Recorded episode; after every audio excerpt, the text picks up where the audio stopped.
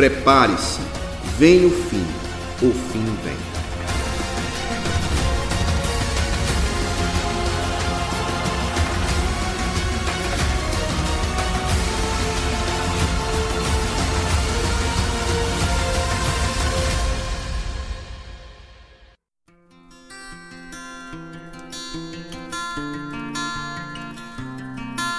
Graça e paz, irmãos e amigos, em nome de Jesus, tudo bem com vocês?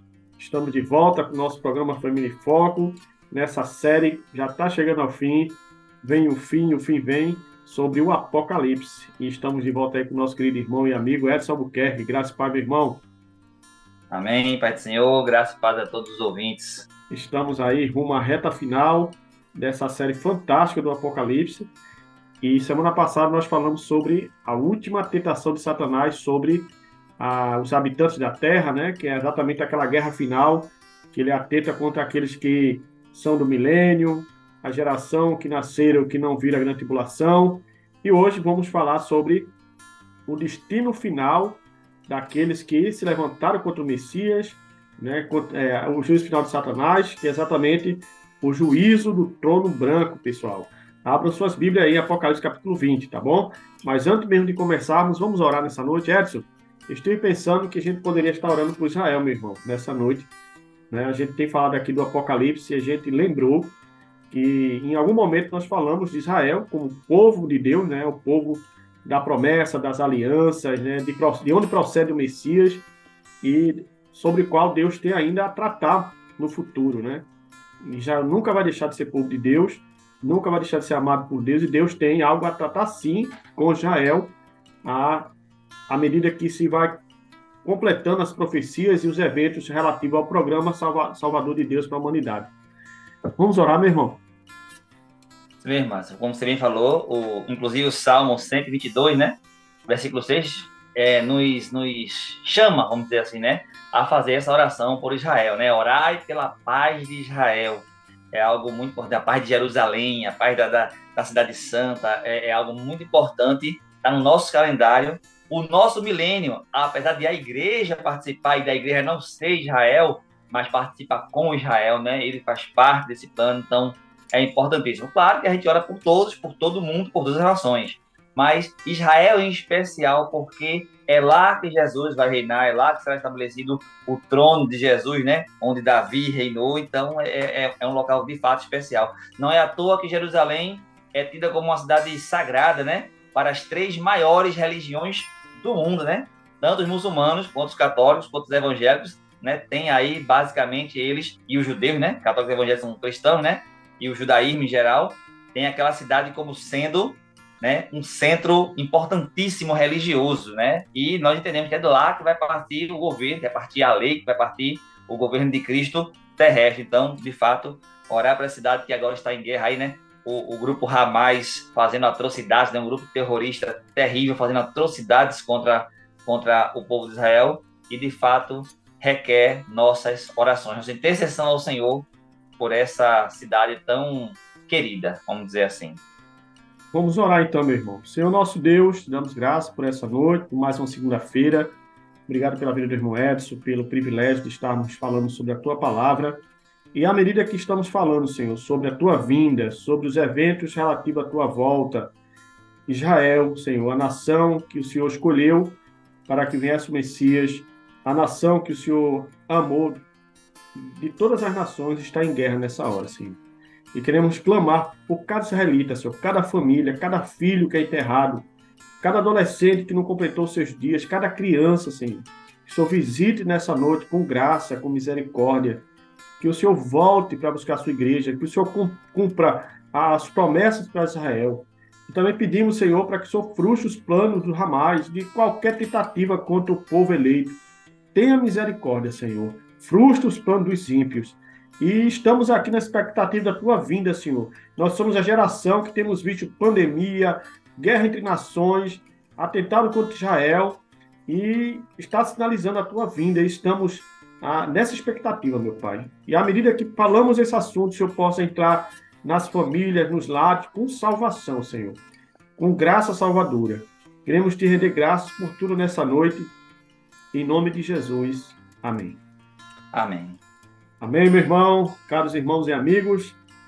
Oramos por Israel. Agora vamos voltar ao nosso tema, que é sobre escatologia, sobre ver o fim, o fim vem. E vocês que têm nos acompanhado, nós estamos pintando o quadro e nessa galeria existem inúmeros quadros, né, que simboliza inúmeras interpretações do Apocalipse. E nós entendemos que a nossa escola, o nosso quadro é a que melhor é, traduz a vontade de Deus para o fim do mundo, para o fim dos tempos, que é a escola dispensacionalista. Amém? Então, bom, Edson, então vamos lá. Ah, o que seria, Edson, o juízo final? O juízo do trono branco está em Apocalipse, capítulo 20, do versículo 11 ao 15. Não dá um, uma noção, meu irmão, eu sei que não tem como ah, dissecar todo o assunto, mas fala para nós o que é esse momento ah, do Deus Trino, né, sobre toda a criação. É, mas conforme nós falamos, inclusive, no nosso encontro passado, né, é, esse, esse já é o nosso 12 segundo ponto, né? Nosso quadro completo, ele tem 14 pontos. Já falamos de 11, até o encontro passado, né, terminou o 11, que foi a, a última revolta de Satanás, e estamos agora no ponto número 12, que é justamente o juízo final, o trono branco. O juízo final, como, como o próprio termo já diz, refere-se ao julgamento final, o julgamento em que acabam-se todas as mazelas, julgamento que todo mal é exterminado. Então, é aquele juízo em que o que vai ocorrer a partir daí é uma sentença irrevogável, irretratável e final de tudo aquilo que se levanta contra Deus. Vamos colocar assim. Então, ele é um juízo que ele vai servir justamente para trabalhar essas questões eternas. Nesse juízo, é importante frisar duas coisas para diferenciá-lo de outros juízos, né? A gente viu o julgamento das nações, a gente viu o tribunal de Cristo também, que não deixa de ser um juízo. E fora a grande tribulação, que é cheia de juízos de Deus, e por aí vai.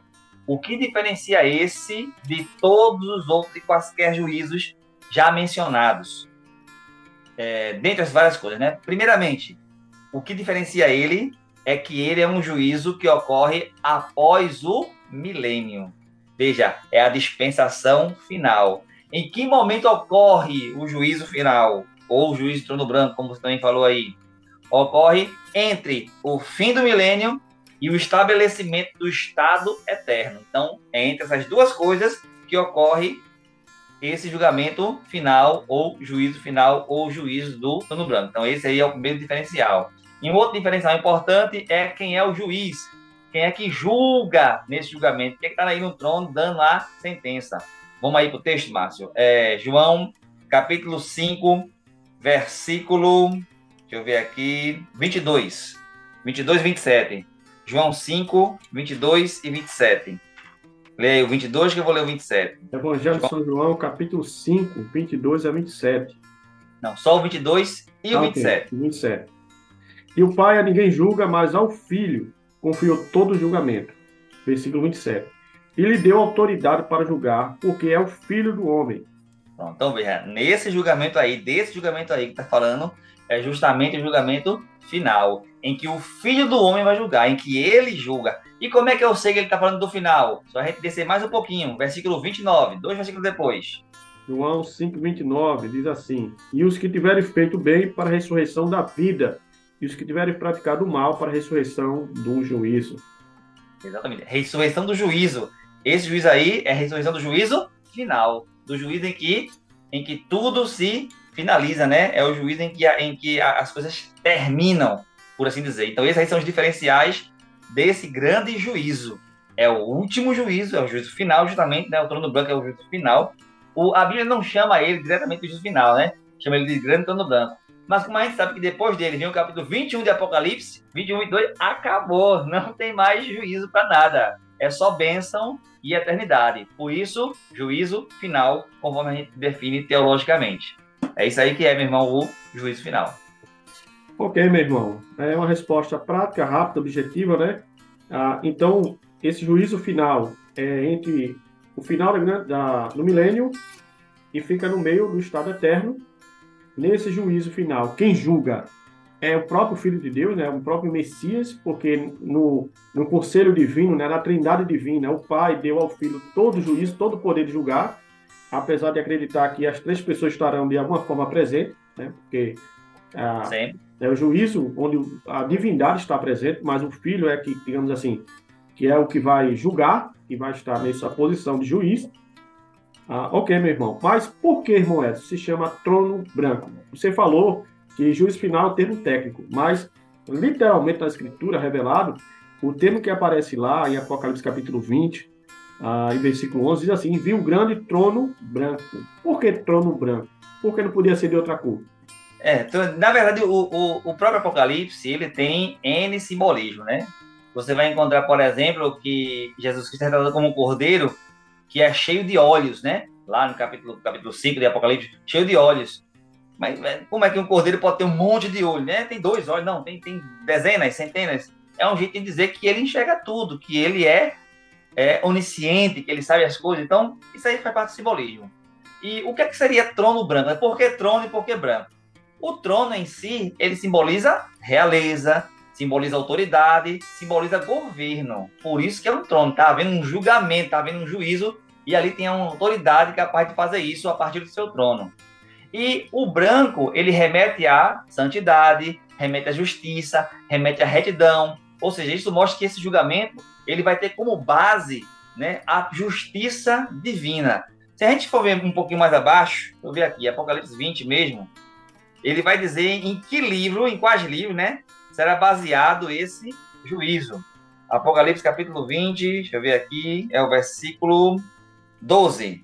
E vi também os mortos, grandes e pequenos, postos em, em, em pé diante do trono. Então se abriram os livros, livros no plural, não diz aqui quais são. O que tem nesses livros? Ainda outro livro, o livro da vida foi aberto. O livro da vida já foi citado, né? A gente viu lá na, na parte da besta, do, do, do do anticristo, que os, os salvos de Deus têm o seu livro escrito nesse livro, o livro da vida, o livro do Cordeiro. Aí aqui falou de outros livros. E o que é que tem nesses outros livros? Aí vai dizer aqui mais abaixo, aqui um pouquinho, ó. E os mortos foram julgados segundo as suas obras. Ou seja, é, é um, termo técnico também que a gente pode chamar ele, é o livro das obras. Assim como tem um livro da vida, tem um livro das obras. Então, nesse trono branco é feito justiça de acordo com aquilo que, que os homens fizeram. E basicamente é por isso que a gente entende né, que eles vão ser condenados. Né? Quem é que tem justiça própria para salvar-se a si mesmo? Ninguém. Ninguém. Não, não, não, há, não há como escapar de um juiz com a justiça desse tipo, se se levar em consideração o que vocês fizeram de fato. Então, quando se abre o livro das obras, aí, tchau pro né? Acabou aí a, a, a, a argumentação da pessoa. Por isso, trono branco. Autoridade de julgar com justiça. Esse é o simbolismo, irmão. Obrigado, Moedas. Parece que Deus em Apocalipse é monocromático, né? A cor branca é que prevalece ah, em toda a revelação apocalíptica, né? Trono branco, vestimentas brancas, é, pedra branca, cavalo branco. Né? cavalo branco. Então, Deus parece que comunica, né? Como você me colocou, a sua santidade, a sua justiça por meio da imagem ah, do branco. Muito bom inclusive, mesmo. Inclusive, vale salientar, é só relembrar que a gente já falou, isso foi quando começou a grande tribulação, o único branco que não se remete a Deus é no capítulo 6 de Apocalipse, que é quando o diabo quer imitar Deus. Para imitar, ele usa o cavalo branco também. Para você ver como o branco está apegado a Deus, né? Até para imitar. Bem foi a escolhida. Aí o diabo, para tentar imitá-lo, para tentar passar-se por Deus, faz uso também da imagem do branco. Muito bom, bem lembrado. Moedson, lendo Apocalipse capítulo 20, versículo 11 ao 15, me parece que aqui é só um juízo para os ímpios. Parece que não há salvação, não há não há regenerados aqui, não há eleitos aqui, me permita essa expressão bíblica e calvinista, né? É um julgamento só para os ímpios? Olha, didaticamente, a gente até faz essa divisão, né? Jesus falou lá em João 5,29, você acabou de ler, ler, agora pouco, inclusive, né? Quando falou do, do, o Filho do Homem vai julgar os que vão ressuscitar para a vida eterna e os que vão ressuscitar para a ressurreição do juízo. Então, veja, ele separa os da vida eterna dos do juízo. Como se no primeiro julgamento por assim dizer, né? Na primeira ressurreição, a gente vê também em Apocalipse 20, a primeira ressurreição é para a vida. Já a segunda ressurreição é para a morte. Então, isso aí existe uma certa divergência dentro do próprio dispensacionalismo. Existe essa divergência. A maioria, em geral, crê realmente assim: o juízo do trono branco é um juízo para ímpio. E ainda que não seja, eu vou mostrar aqui o outro lado também, ainda que não seja, é a esmagadora maioria, será a esmagadora maioria, de tal maneira que pode ser chamado assim como um juízo de ímpio. Porém, como nós acabamos de ler em Apocalipse 20, versículo 12, você viu que, que abre-se o livro das obras, mas abre-se também o livro da vida. O fato de ter nesse mesmo juízo o livro da vida pode remeter, olha aí a, a prudência na, na, na, palavra, pode remeter a que haja algum salvo aí, né?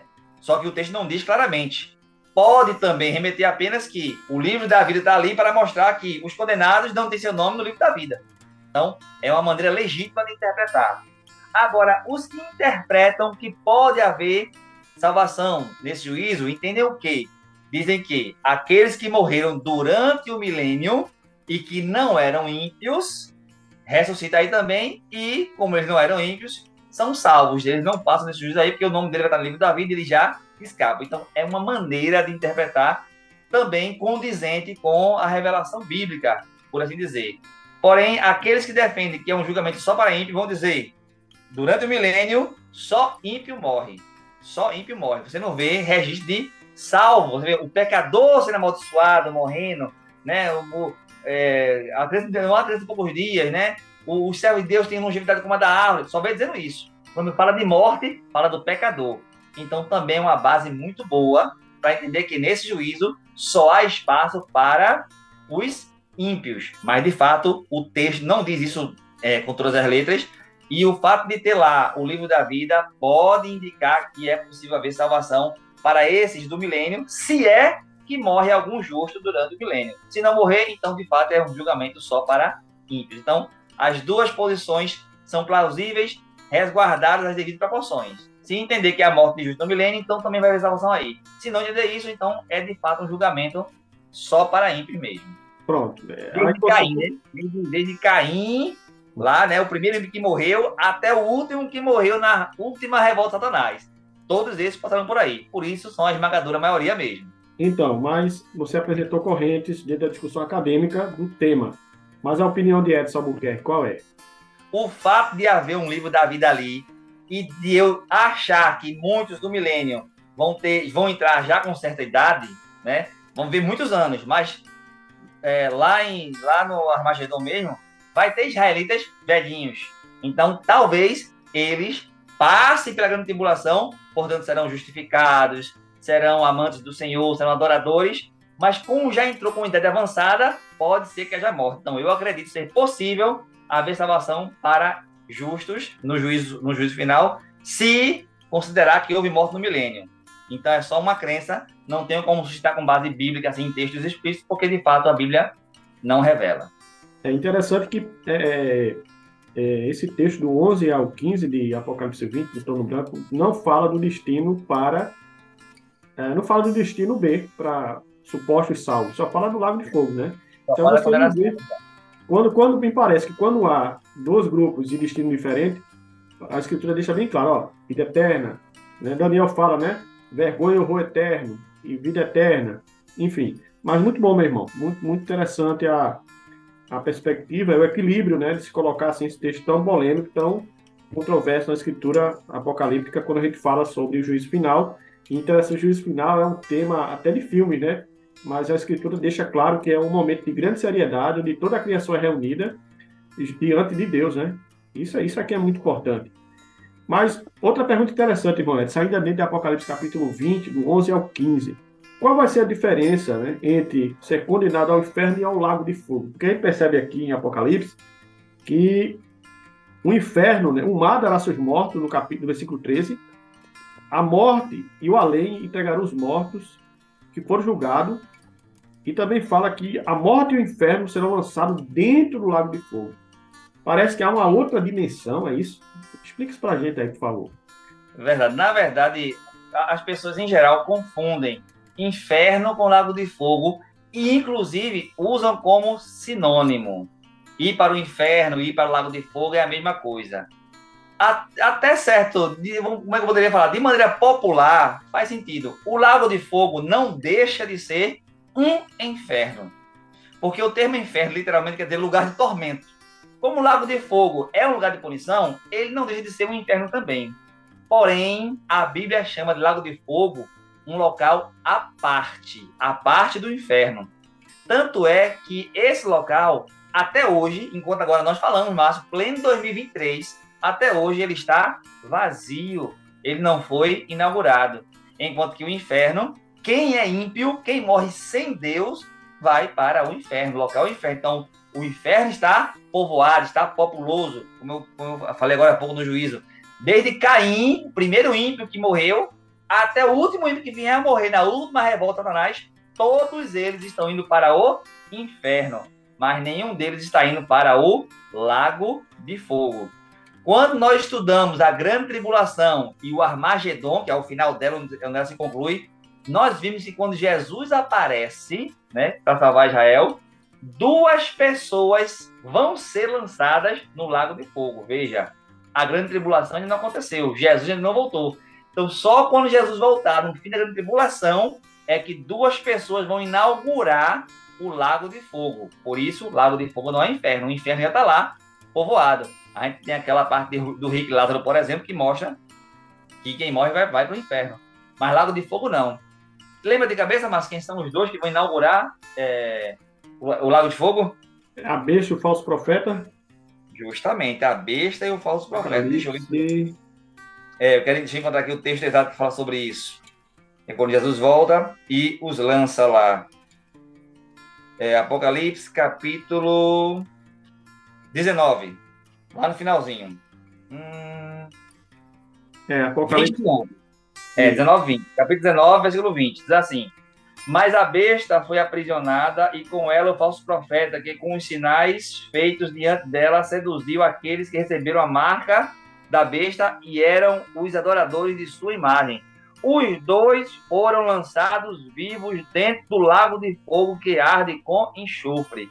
Então veja, até esse dia que nem aconteceu ainda, o lago de fogo estará vazio. Então essa é a diferença a sentença do, do, do juízo final. Por isso, Márcio, como você falou, muita gente entende que o juízo final é só para ímpios. Lá de fala, só fala do, do tempo de condenação e fala só do lago de fogo. Então tem muita base para ter apenas juízo para ímpio. E aí diz: lago de fogo como algo à parte do inferno, porque esses são os dois primeiros que entram no lago de fogo. Então o inferno já está povoado e o lago de fogo ainda não.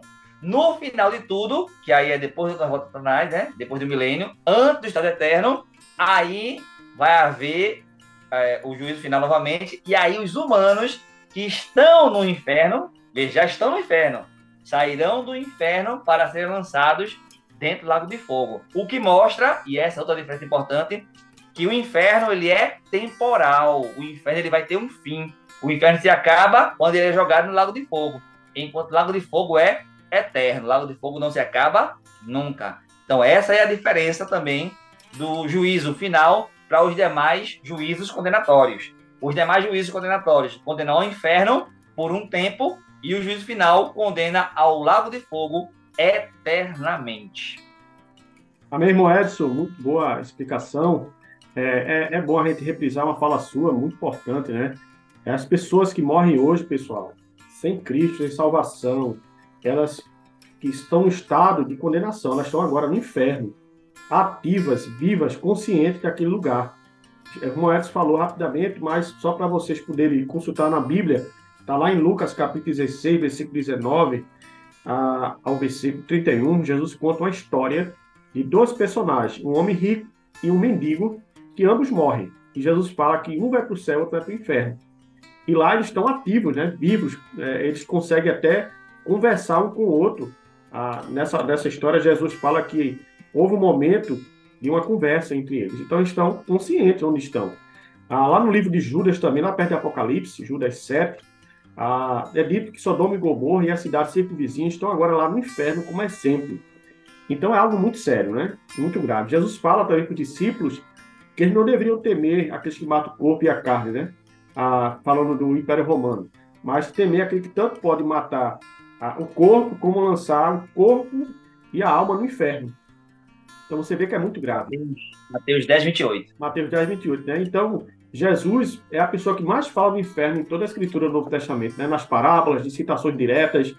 Então, Jesus é que mais fala. E estamos falando de um Deus de amor, né? Que mais fala do inferno é Jesus. Uma outra coisa interessante que o Moedas coloca aí é sobre o Lago de Fogo, né? Me parece que João é, um, é o único apóstolo, é o único livro da revelação que traz esse termo, né? Lago de Fogo. Se o irmão Edson lembrar de algum outro profeta, de um outro escrito que fale desse termo, eu agora não lembro, mas parece que foi dada a revelação a João, a, somente a ele, desse, dessa dimensão e dessas figuras, né? O anticristo, a, o falso profeta e o anticristo são lançados, eles inauguram esse lugar de tormento. Então é, é, é muito grave. Em, em Mateus 25, 41, Mateus também registra o mesmo termo, né? De Jesus falando sobre o lado de fogo, como, como fogo eterno, né? ele chama de fogo eterno. O termo é né? é fogo eterno, é o diabo e seus é. anjos, né? É, e o fogo eterno aí é uma referência direta ao lago de fogo mesmo. É, é outra coisa mesmo... interessante, né? O inferno ele foi criado para essas figuras, né? Angélicas aí, a princípio. Então, muito bom, irmão Edson. Só queria trazer essa ressalva, porque é um tema ah, de certa forma, ninguém quer tratar hoje mais sobre o inferno, né? As igrejas estão cheias de coach, ah, de pregadores motivacionais, e as pessoas hoje não falam mais de inferno, de condenação, eh, não falam mais de pecado, de arrependimento, e há necessidade de a gente resgatar esses temas também no nosso programa, já que estamos falando do juízo final do grande trono branco. Mas ainda, irmão Edson, a última pergunta para encerrar o programa dessa noite. Estamos falando, eu acabei de falar, que Jesus é o que mais fala do inferno. Mas a Bíblia retrata Jesus não só como juiz, mas como Deus de amor. Né? Vinde a mim todos vós ter cansados, sobrecarregados, que vos aliviarei. Jesus perdoou a mulher, a mulher, a, mulher adúltera, a mulher samaritana. Jesus perdoou com uma palavra o ladrão na cruz. Hoje mesmo está escutando no paraíso. Moés explica pra gente isso aí. Como é que um Deus de amor pode criar um lugar tão terrível para colocar pessoas lá para estarem eternamente? Moedas, esse inferno todo aqui não é simbólico que irmão. Olha, é, existem várias religiões que apelam para isso aí, né? Deus é tão bom e tão amoroso que o inferno é simbólico, o inferno não existe. A pessoa morre para desistir, vamos colocar assim. E existem alguns, ainda seitas, por assim dizer, que dizem que o inferno não existe, que é uma má interpretação nossa e que o inferno não existe, pronto. Vamos ler dois textos sobre isso, antes de explicar por que, que Deus faz isso. Vem aí, Márcio. Daniel, capítulo 12, versículo 2. Daniel 12, 2. Eu vou ler Mateus 25, 46. Daniel 12, 2, Mateus 25, 46.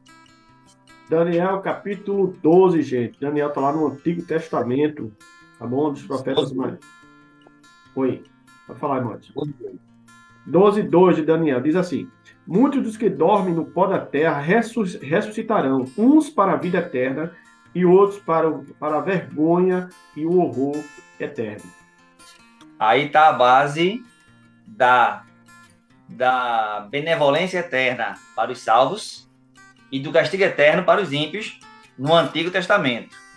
Mateus 25, 46, o próprio Jesus repete essas mesmas palavras. Então lhe responderá: Em verdade vos digo que sempre que o deixar de fazer a um destes mais pequeninos, a mim o deixar de fazer. E irão estes para o castigo eterno, porém os justos para a vida eterna. Então, veja, aqui no versículo 46, né, 45, diz literalmente vida eterna e castigo eterno, ou punição eterna, de acordo com a, com a. Então, observe, é uma coisa insofismável. O termo usado para a benevolência de Deus com os justos é eterno, e o termo usado para o castigo de Deus com os ímpios é eterno, no mesmo contexto, no mesmo texto. Porque, é claro, existem eruditos, estudiosos, para tudo que você quiser imaginar. Você consegue distorcer as coisas da, etimologicamente de várias maneiras. E a palavra eterno, de fato, pode significar de longa duração, né? grande, mas não de duração infinita. Pode. E também pode significar, é o significado natural dela, de duração infinita. Então, vai ter o dito para dizer o que vocês quiserem. Mas entendam, independente do que se queiram de, é, é, defender. Se você quiser defender que o eterno aqui, nesse contexto, não é. Ah, não, o, o, inferno é ruim, mas dura, dura muito tempo, mas termina acabando. Então, a bênção de Deus para o salvo no céu também tem que acabar. Porque está no mesmo texto. Se tivesse outro texto, está tá, no mesmo contexto, dentro do mesmo texto. Ou os dois duram para sempre, ou os dois vão ter que durar um bom tempo e terminar. Como ninguém quer abrir mão do céu, mas ninguém abre mão de que a, de que a bênção é eterna, que o viver é eterno. Ninguém abre. Isso aí é ótimo. É o eterno, eterno, é para sempre mesmo. simplíssimo. Mas quando vai para o inferno, aí quer, não, mas aqui não, aqui é, aqui é simbólico. Não, não, não, não, não. É o mesmo texto, no mesmo contexto. Então, o Deus que beneficia os seus servos eternamente também pune os ímpios, aqueles que, os reje que rejeitam a ele eternamente. Aí vem a questão, como é que o Deus de amor pode é, fazer esse tipo de coisa, né? Uma criatura finita, né, que vive poucos anos, de repente tem uma punição tão aparentemente desproporcional e injusta. Como nós vimos, o trono é branco, referente à santidade, à justiça, à retidão. Então, olha, pode acusar ele de tudo, mesmo de ser injusto. Lá em 15 de, de Gênesis, inclusive, né, quando está com Abraão lá, orando por Ló e tudo mais, né, em Sodoma e Gomorra, o próprio Deus não faria justiça ao juiz de toda a terra, né? Ele chega a indagar isso aí. O que acontece é que a, o pecado contra Deus é um pecado contra a dignidade infinita de Deus. Né? Um pecado contra um homem, um pecado contra um animal, né? um maltrato de um animal, cada um tem sua punição é, relativa. E nosso pecado contra Deus, a punição mais justa seria de fato a punição eterna, porque é uma punição contra um ser eterno e que se faz deliberadamente. Veja o caso do próprio Senhor Jesus Cristo. Se não fosse para livrar do inferno, se não fosse para livrar de uma condenação eterna, por que aquele sofrimento na cruz? Separasse do próprio Deus, passar por aquela tortura para livrar de uma, de, um, de uma aniquilação, de um desaparecimento, seria muito mais indolor, muito mais simples. É justamente porque era uma coisa muito cruel. O pecado ele é cruel. Então, a justa punição, a punição justa para isso contra um Deus infinito, é de fato a punição infinita. O próprio amor de Deus, por maior que seja, ele não pode agir coercivamente. Deus não lhe obriga a amá-lo. O amor, para ser genuíno, é necessário que seja dado o direito à pessoa que ama a Deus de não amá-lo. Se eu nunca posso não amá-lo, então esse amor aí é robotizado, é um amor, é um amor forçado, coercitivo. Isso não existe. Tem que ser um amor livre nesse sentido. Então, a oportunidade está aí, e quando Deus dá essa oportunidade de viver para sempre com Ele, significa que Deus também dá a oportunidade de viver para sempre sem Ele. Faz parte do mesmo amor. Eu dou a oportunidade de viver para sempre comigo e para sempre sem mim.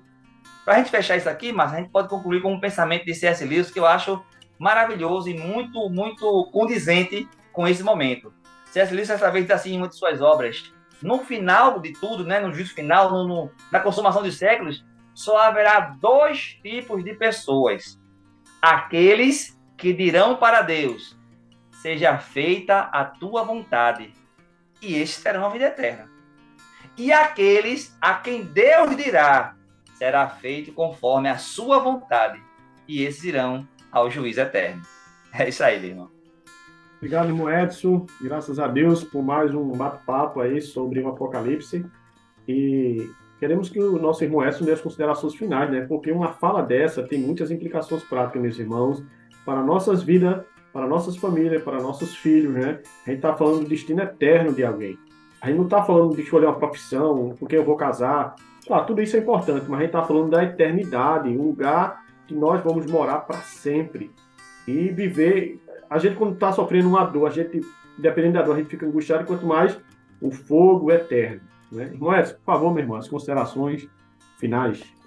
Verdade, meu irmão. E aquilo que Jesus, Jesus chegou a dizer certa vez, lamentando, né, lá em Mateus 23, né, o lamento sobre Jerusalém, ele chega a dizer assim: Jerusalém, quantas vezes eu quis, como uma galinha, coloca os pintinhos debaixo do braço, juntar vocês para ter vocês comigo, e vocês não quiseram.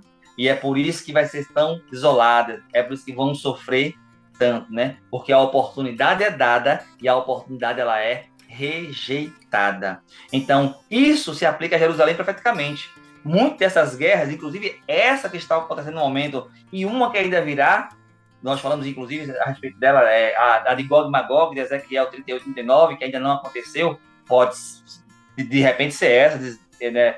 chegar no momento em que estoure para o norte de Israel e torne-se essa, ou virá mais na frente, enfim. Mas todas essas guerras são fruto disso, são fruto dessa rejeição.